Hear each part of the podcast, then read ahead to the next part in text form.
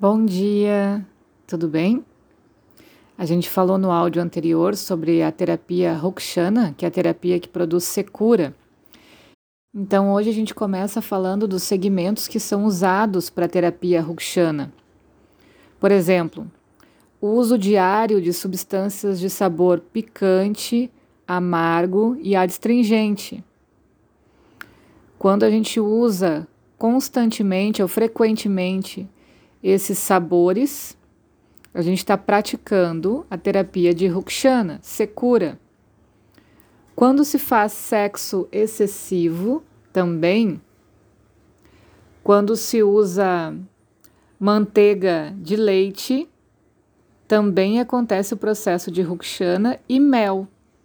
Por isso que algumas vezes a gente faz nas terapias de Kapha, nas orientações de Kapha, o uso de água com mel, porque o mel vai ajudar a trazer secura para esse kafa. A próxima terapia é Snebhana, a terapia que causa oleosidade, diferente então de Rukshana. Ela traz maciez, liquefação, aumento das substâncias coloidais. Isso é Snehana. Aumenta o conteúdo de gordura no corpo e é indicado principalmente nos distúrbios Vata. Depois tem a terapia suedana, que é que proporciona alívio na rigidez, peso, frio, causa o suor, por isso é chamada de suedana. Ela produz suor no corpo e é indicado principalmente nos distúrbios de Vata e Kapha. Snehana e Swedana foram descritos em capítulos separados no Charaka. Porque Snehana fala sobre untuosidade, oleosidade, e Swedana fala de provocar o suor. E aí tem a terapia Stambhana. É a terapia que verifica os fluidos corporais que estão saindo do corpo ela interrompe os movimentos como secreção ou excreção do corpo. As substâncias com propriedades como frio, mandha, que é opaco, macio, liso, seco, liquidez, estável e leve são geralmente stamhana. É principalmente indicado em pita e distúrbios hemorrágicos. Queima com fogo também, uma cauterização pode ser usada. Vômito e diarreia também é extemrana. A aplicação excessiva de terapia da sudorese.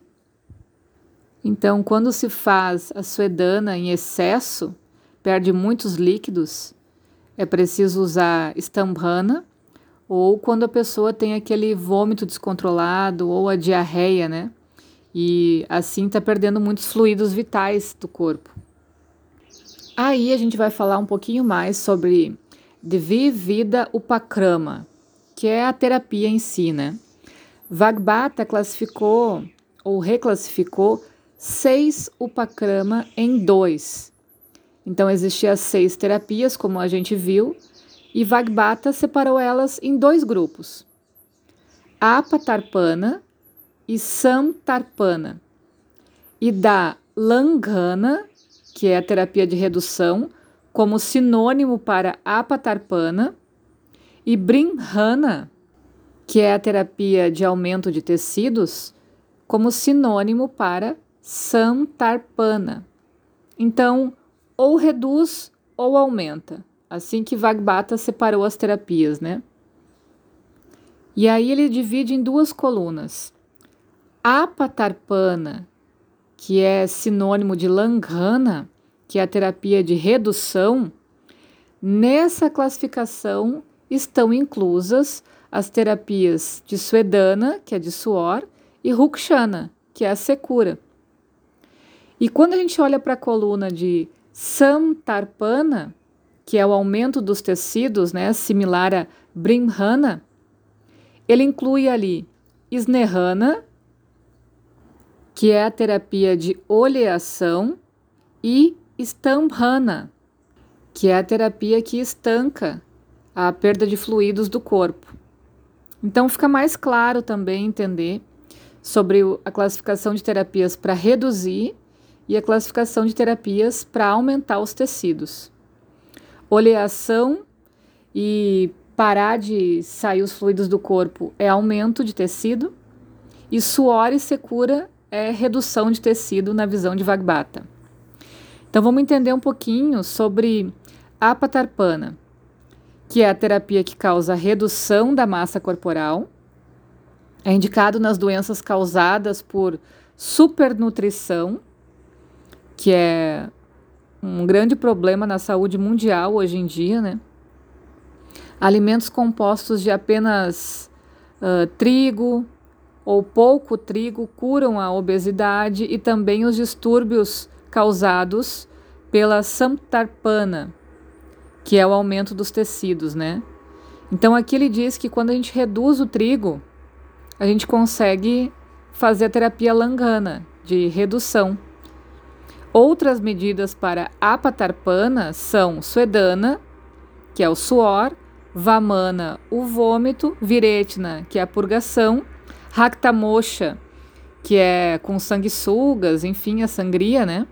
E jejum, dieta consistindo principalmente artigos não untuosos, ruksha, uso de haritaki com mel, trífala e takra, que é leite com manteiga, também são apatarpana, ou seja, langhana, que é redutora de tecido. E santarpana, as substâncias que causam plenitude são classificadas aqui no santarpana. É indicado nas doenças causadas pelo apatarpana, ou seja, quando tem doenças que reduzem o tecido. E todas as substâncias nutritivas são samtarpana. Agora vamos acompanhar o objetivo principal do tratamento, que é auxiliar os tecidos no corpo no esforço de corrigir as disfunções. É isso que a gente vem falando até aqui. Observar se precisa aumentar ou diminuir. É como estender a mão amiga a uma pessoa caída. Então, da mesma forma, o paciente que recebe o auxílio de um tratamento adequado, com o tempo se recupera mais rápido e sem dificuldade. Por outro lado, se uma pessoa caída está tão fraca que não consegue ficar de pé, ela cairá novamente, mesmo que seja ajudada a se levantar. Da mesma forma, se o paciente estiver extremamente fraco ou a doença for incurável, o tratamento pode não ser capaz de curar o paciente. Isso é o que diz o Charaka. Portanto, Charaka aconselha que o médico só haja após investigação, ou seja, análise dos sintomas, né? A realização de um médico com todas as 16 qualidades e meios necessários, ou seja, tem que ser um médico eficiente, ao começar a tratar as doenças curáveis. Após investigação completa, concede a saúde ao paciente adequado sem falha. Então, um bom médico, com todos os atributos, precisa fazer uma boa investigação para conseguir fazer o tratamento e deixar o paciente saudável novamente. Princípios básicos de um tratamento. Bem simples, ou seja, às vezes a gente complica demais na hora de, de descobrir os sintomas ou diagnóstico, né? Se o dosha for sama, ou seja, em estado de equilíbrio, seu estado de saúde deve ser mantido, não mexe. Se o dosha for aumentado, deve ser diminuído. Se ele estiver diminuído, deve ser aumentado. Se eles estão viciados, eles devem ser pacificados ou corrigidos pela terapia xamana de pacificação. Agora, se eles estiverem excessivamente aumentados, eles devem ser expulsos do corpo, que é a terapia do Panchakarma. Ok? Por hoje é isso. Um excelente dia para todo mundo. Beijo.